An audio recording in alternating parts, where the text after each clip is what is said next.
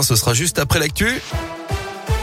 C'est avec Gaëtan Barallon. Bonjour Gaëtan. Bonjour Guillaume, bonjour à tous. On débute avec vos conditions de circulation et toujours cet accident en cours à hauteur du pont de Givors en direction de Lyon. Ça provoque plusieurs kilomètres de ralentissement sur la 47 jusqu'à Saint-Romain-Angier. Il y a des travaux aussi dans le secteur de l'Orme et de la Grand Croix. Léger ralentissement dans ce secteur toujours en direction de Lyon et puis autour de saint ralentissement à la jonction RN 88 à 72 dans le secteur de Terre-Noire et de Saint-Jean-Bonnefond.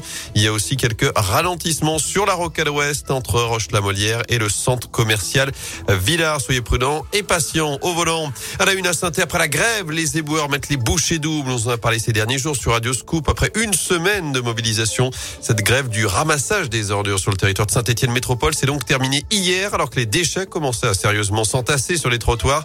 Une rencontre entre les syndicats Egel, Perrio Avantier a permis de mettre fin au moins provisoirement au conflit alors que débute notamment aujourd'hui la Biennale internationale du design. Il y avait urgence à sortir de la crise. Écoutez le président de Saint-Etienne Métropole au micro de Radio Scoop. Oui, mais ça a été finalement assez rapide parce que euh, d'abord les, les, agents ont compris euh, que poursuivre ce mouvement menait dans une impasse. Ça met en difficulté euh, la population alors même que nous sommes un, service public. Et donc je suis évidemment très heureux que nous ayons pu reprendre ce service. Et donc ben, le service va commencer plus tôt puisqu'il a démarré dès 3 heures du matin et il va se terminer un peu plus tard dans l'après-midi aujourd'hui. Et, et, ceci sur deux ou trois journées. Et donc on devrait avoir en deux trois jours un réseau qui sera de nouveau euh, à jour. Et les discussions avec les éboueurs autour du pouvoir d'achat vont se poursuivre jusqu'en juin prochain. Contacter le syndicat UNSA à l'origine du mouvement de protestation ne nous a pas répondu. À suivre également la colère des pharmaciens. Certains font grève des dépistages Covid depuis le début de la semaine dans la Loire, mais aussi le Puy-de-Dôme, la Drôme ou encore l'Ardèche selon le progrès.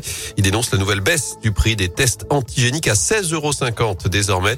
L'un des syndicats de pharmaciens a même déposé un recours devant le Conseil d'État.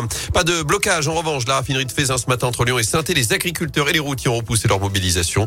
Ils ont obtenu un rendez-vous avec le préfet de la région. Et puis on en parlait, c'est parti pour 4 mois de design et à saint la 12e édition de la Biennale internationale débute aujourd'hui. Elle se poursuivra jusqu'au 31 juillet avec 111 expositions, 250 rendez-vous, des colloques, des spectacles, des concerts autour du thème les bifurcations. Vous retrouvez le programme complet sur radioscoop.com.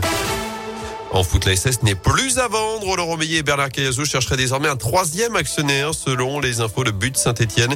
Les deux coprésidents aient pourtant mis le club en vente depuis un an, mais faute de repreneurs, ils auraient décidé une nouvelle approche pour tenter de relancer euh, le club. La SS qui prépare son déplacement à Lorient, ce sera sans Madi Camara. Je vous rappelle qu'il est mis à l'écart du groupe après une bagarre avec un joueur de la réserve lundi à l'Etra. Des Verts qui seront en dédicace au casino de Ratario aujourd'hui. Denis Bouanga, Bakary Sako et Yvan Neyou iront à la rencontre des supporters de 17h à 18h30. Et puis en basket, un pas de plus vers la montée.